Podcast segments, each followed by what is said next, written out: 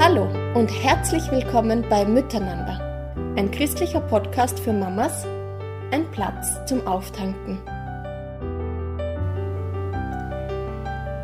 Liebe Mamas, ich begrüße euch zu unserer vorletzten Podcast-Folge in unserer Serie. Es sind schon einige Wochen vergangen seit April.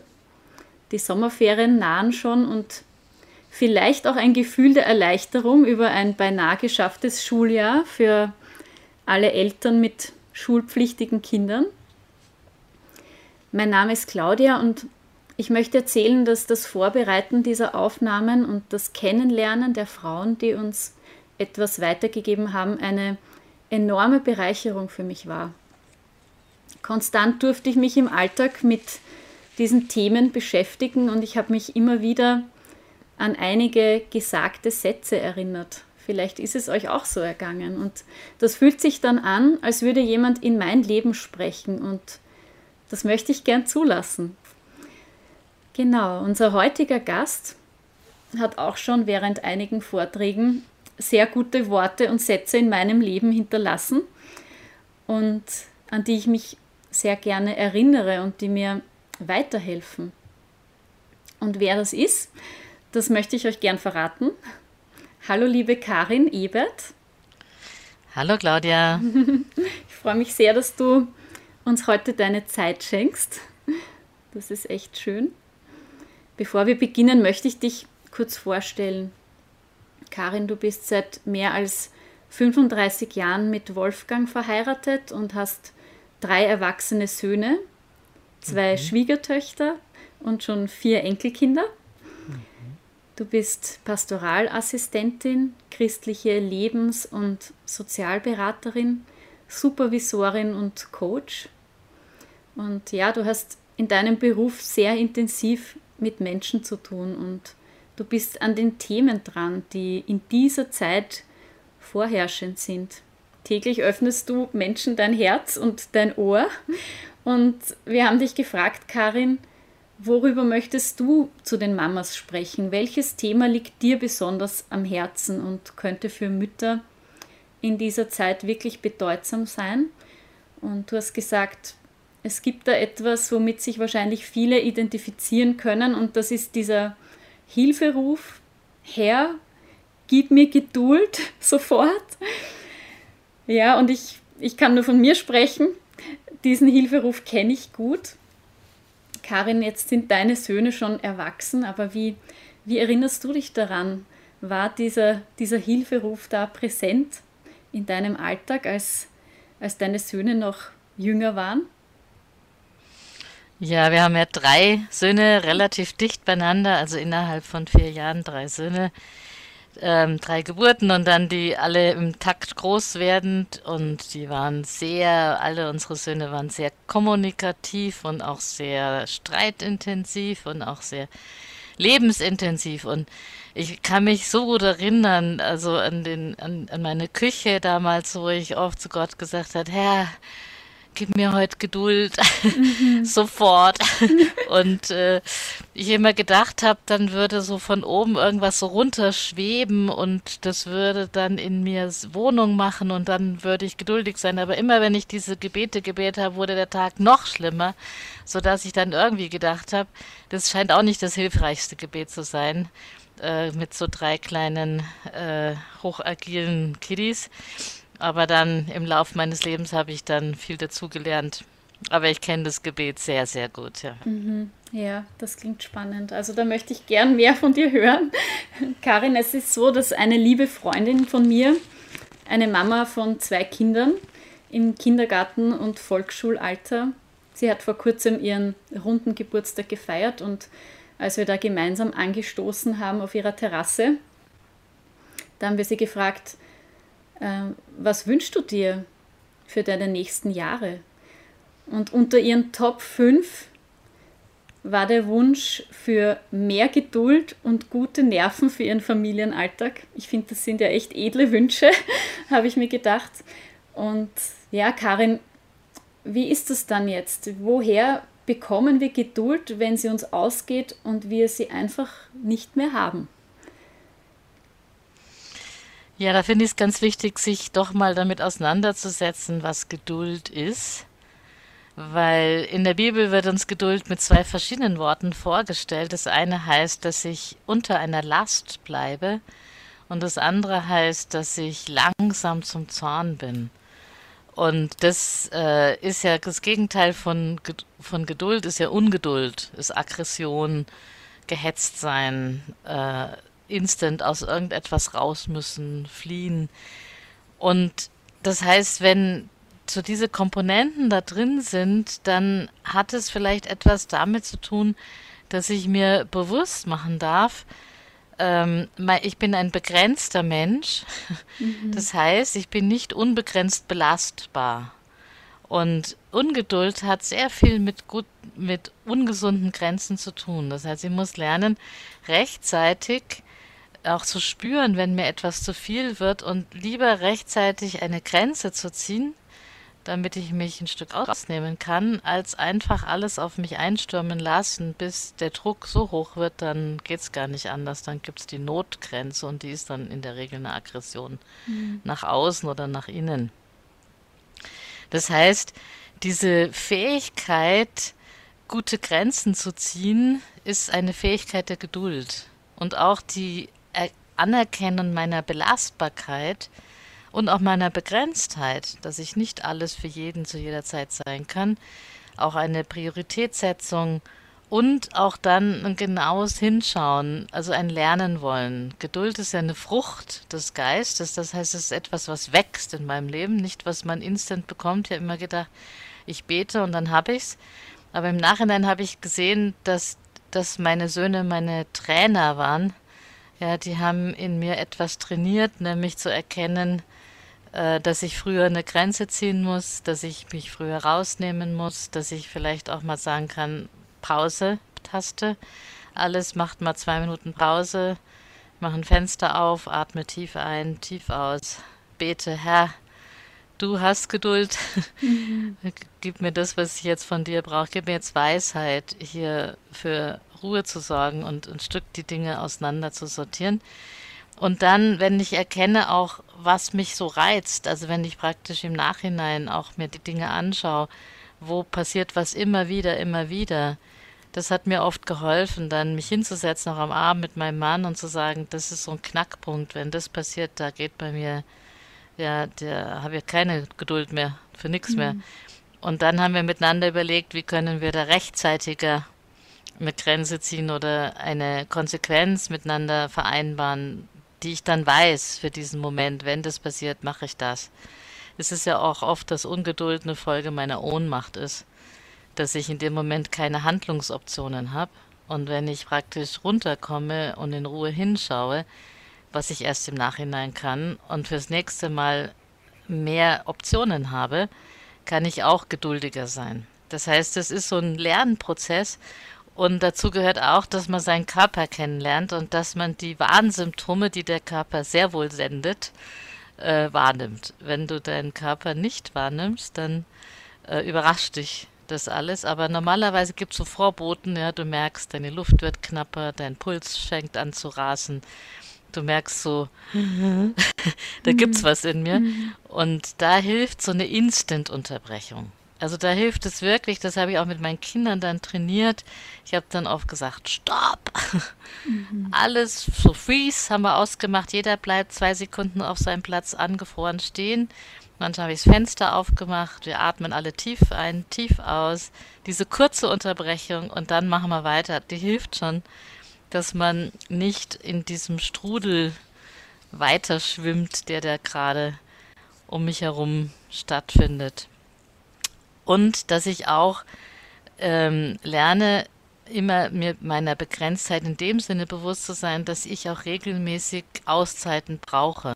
Jeder Mensch braucht es, weil Mütter tendieren dazu, so immer die zu sein, die noch das tun und noch das tun und noch das tun und das ist nicht weise, sondern auch zu sagen, momentan ist die Zeit so, dann finden halt ein paar Dinge nicht statt und ein paar Dinge werden nicht erledigt, aber dafür gehe ich eine Runde spazieren oder joggen oder höre mir meine Musik an, die mich entspannt oder also letztlich auch immer wieder dafür zu sorgen, dass ich in meiner Seele zur Ruhe komme, mein Körper sich entspannen kann, damit ich wieder Kraft habe für den nächsten Event.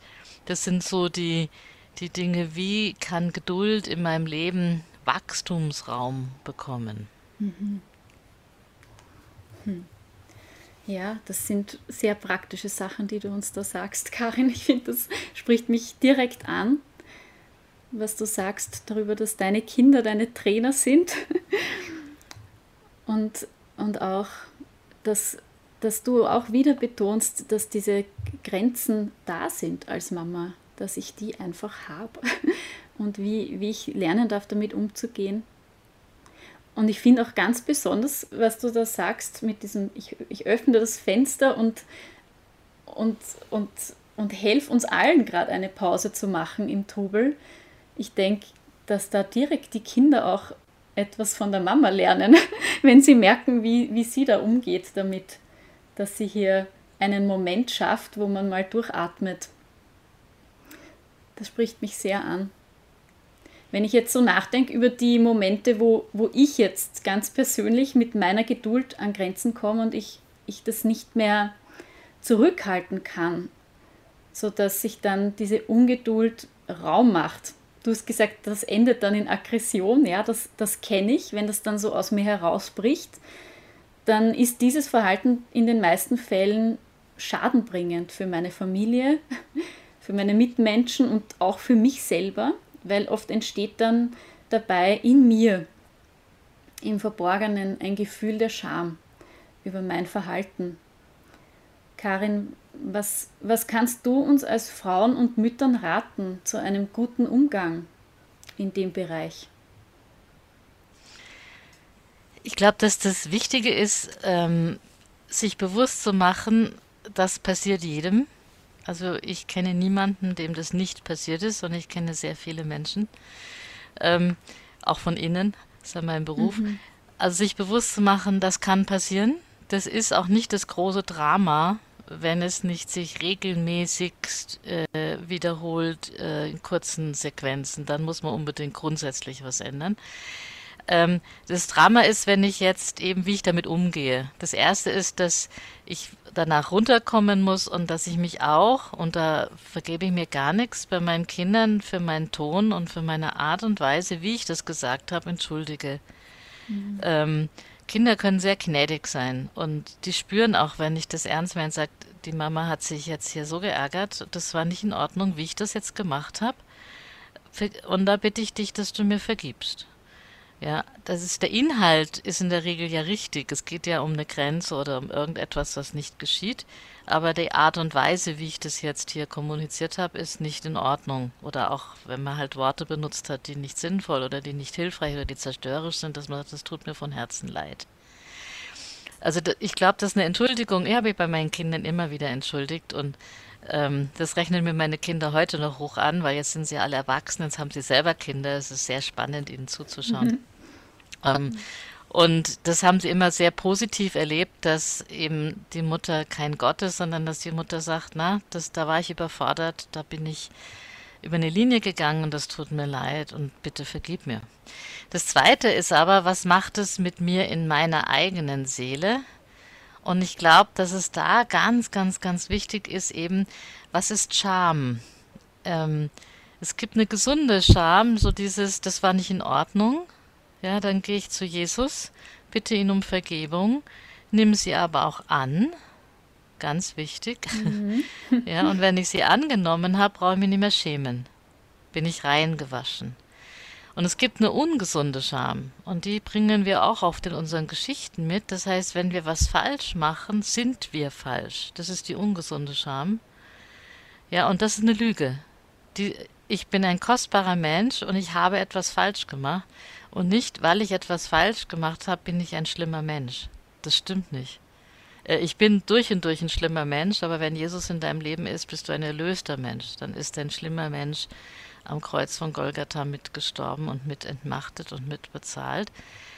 Aber so dieses Ich bin schlimm, ja, und ich darf nicht sein, das ist die Kernbotschaft der giftigen Scham, die ist wichtig, dass die nicht in meinem Kopf Wohnung bekommt. Die hat kein Wohnrecht, weil das ist ein Räuber. Der beraubt mich von meiner Kraft, Leben zu gestalten. Und die darf unbedingt und muss unbedingt ans Kreuz von Golgatha entsorgt werden. Also zu lernen, auch mit sich gut umzugehen, heißt zu sagen, ich bin kostbar und wertvoll. Das, was hier passiert ist, ist nicht in Ordnung. Ja, die Scherben müssen wir jetzt aufkehren und das braucht eine Bitte um Vergebung, das braucht vielleicht auch ein Gespräch. Aber danach bin ich, ist die Sache bereinigt, ja, und es geht wieder weiter, mhm. ohne dieses ganze innere, alles ist so schlimm, alles ist so furchtbar Geschichte. Mhm. Hm.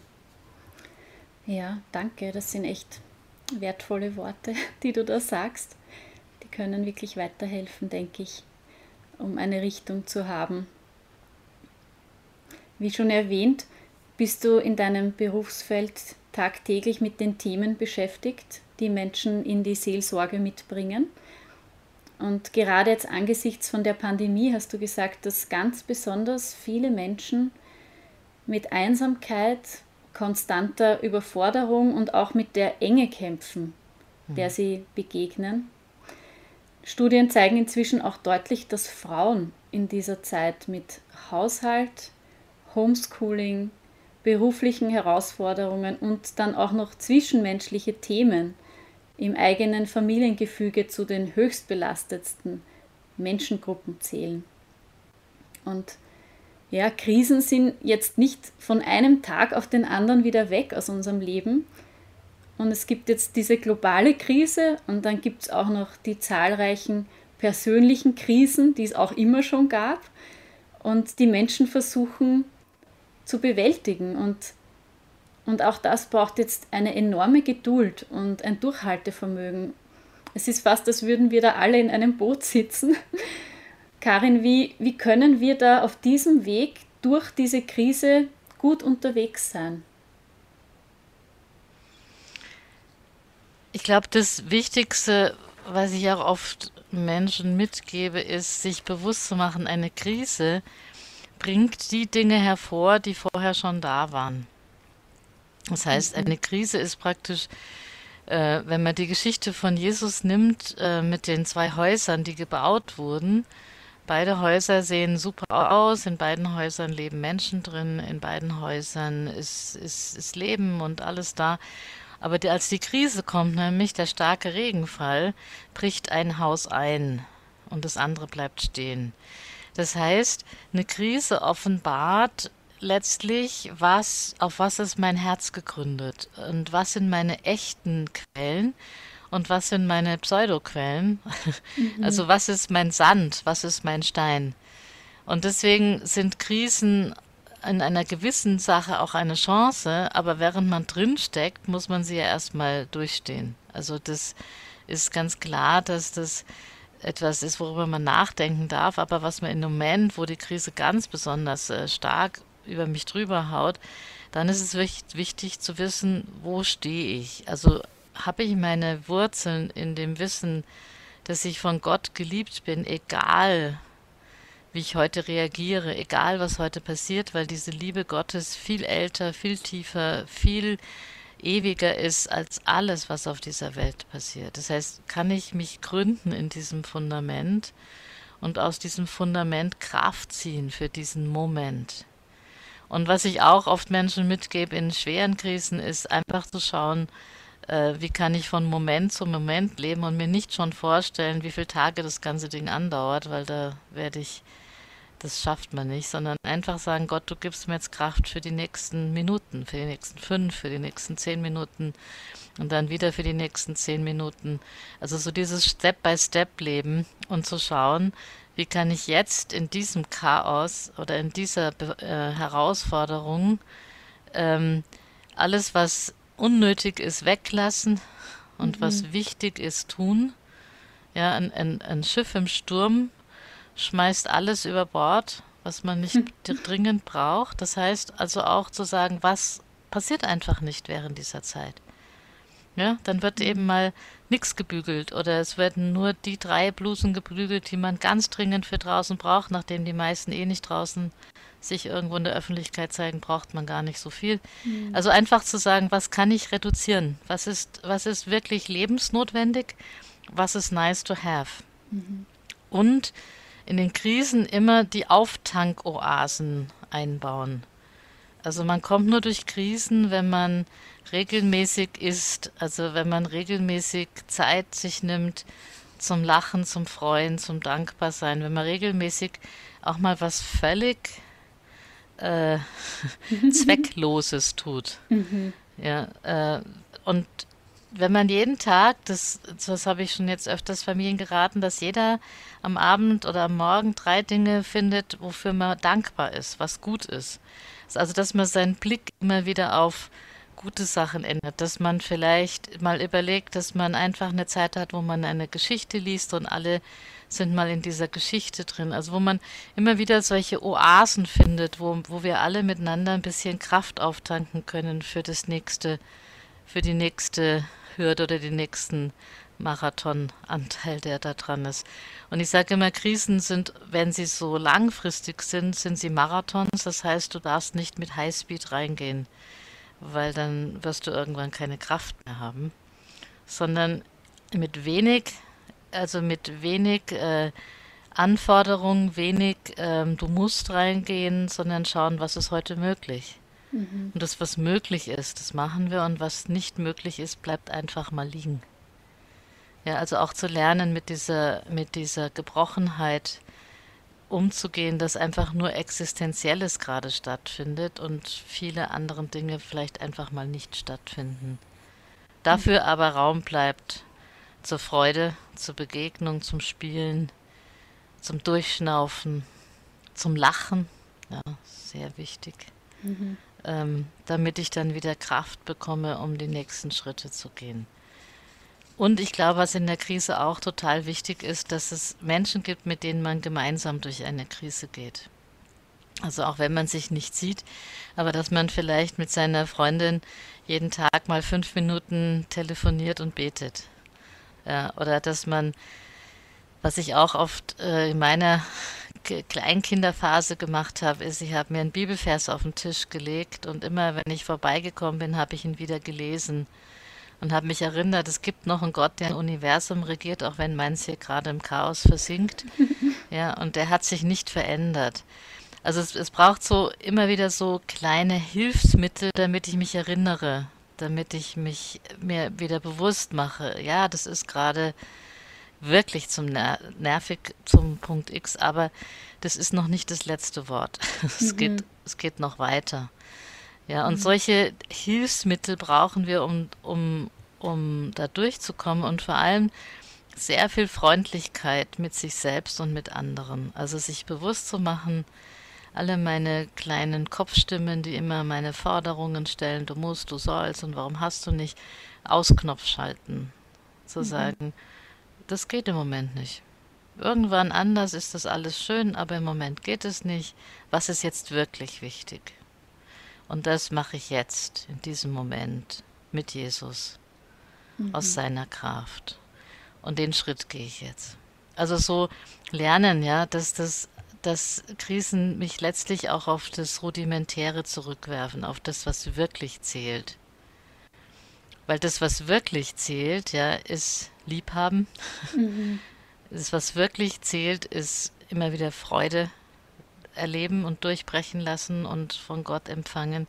Und was wirklich zählt, ist, dass wir miteinander diesen Weg gehen, dass jeder mitkommt auf seine Art ja, und wenn wir das schaffen, dann ist das nicht ganz so wichtig, wie die Noten dieses Jahr ausgefallen sind, ob der ganze Stoff gelernt wurde und ob ich alle meine anderen Sachen auch gemacht habe.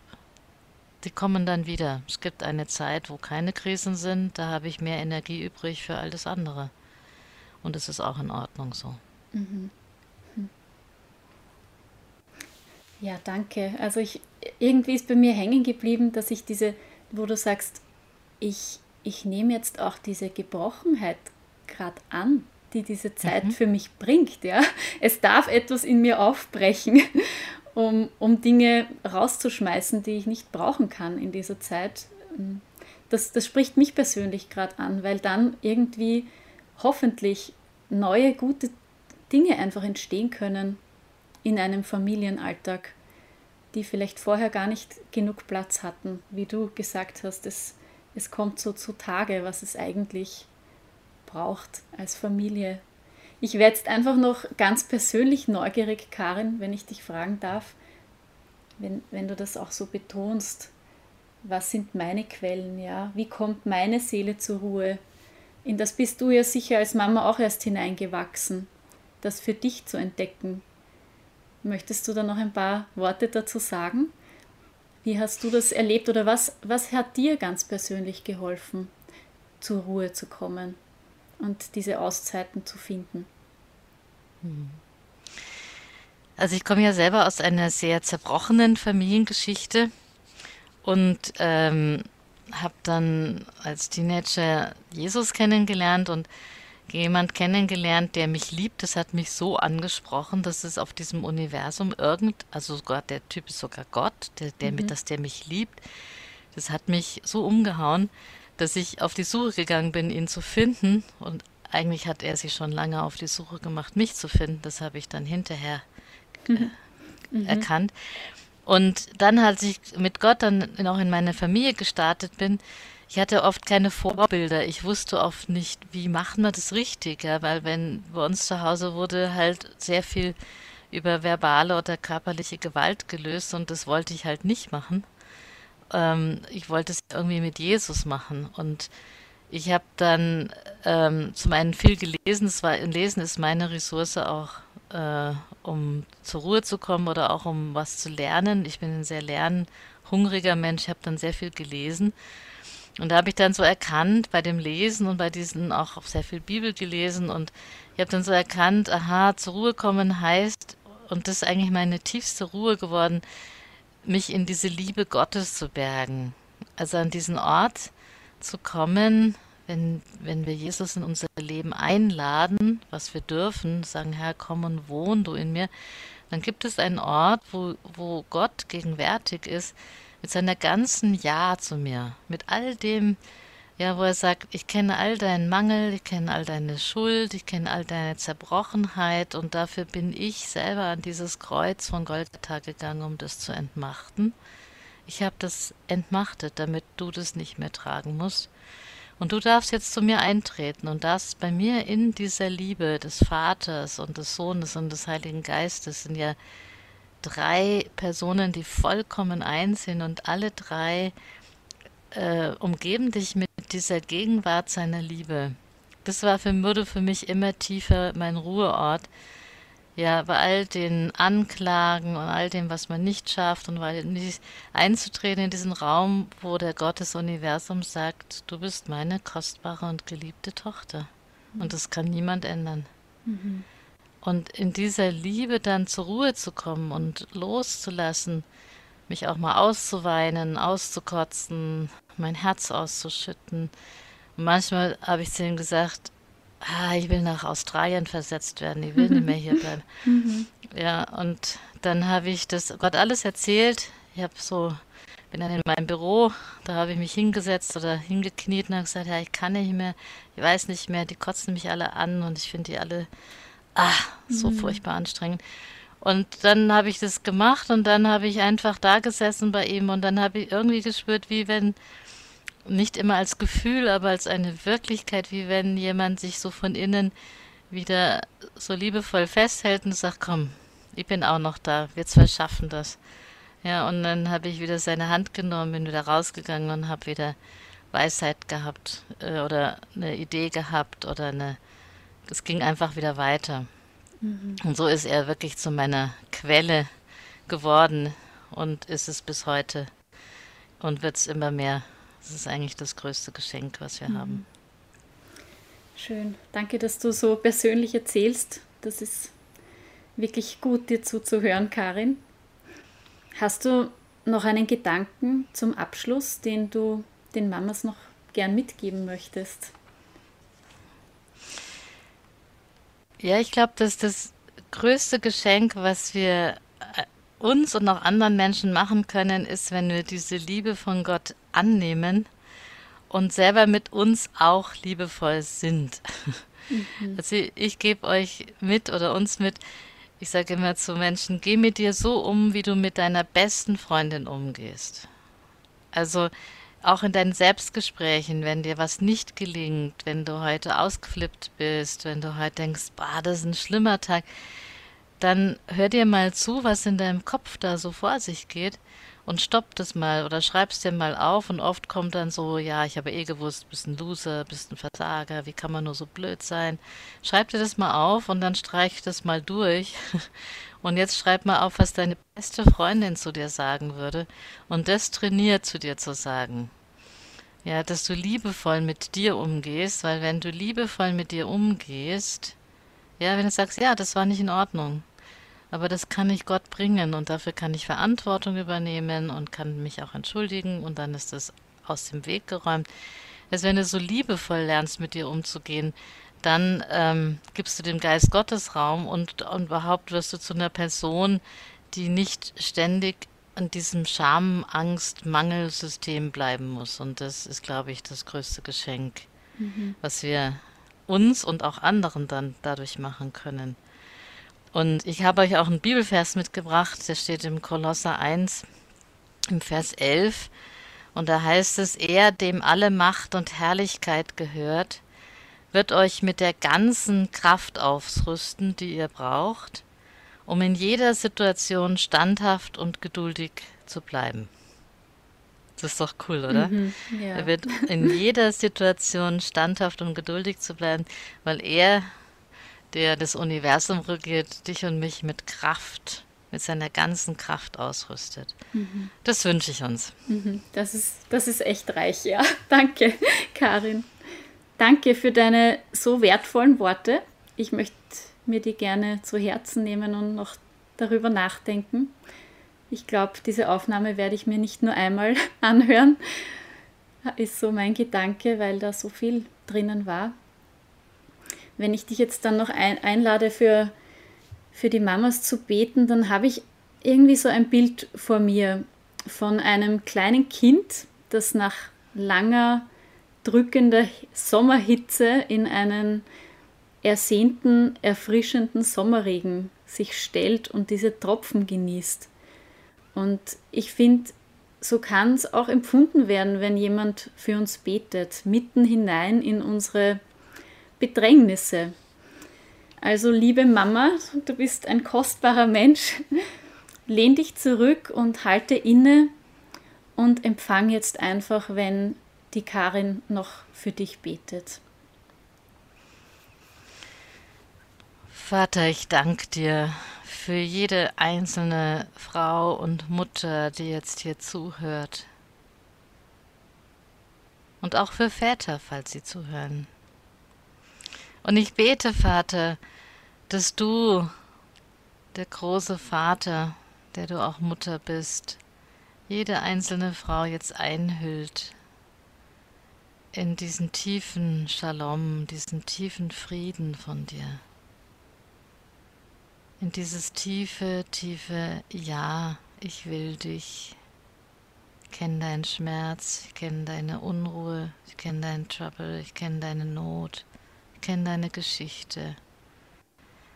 Aber schau mir in die Augen, ich will dich, ich will dich. Und so bete ich, Herr, dass dieses Erbarmen und deine Gnade und deine Liebe unsere Seelen durchdringen und unser Sein einhüllen, sodass wir so richtig satt werden daran, an diesem tiefen Bejaht und Gewolltsein, unabhängig von unserer Leistung, unserem Können, unsere Tagesverfassung.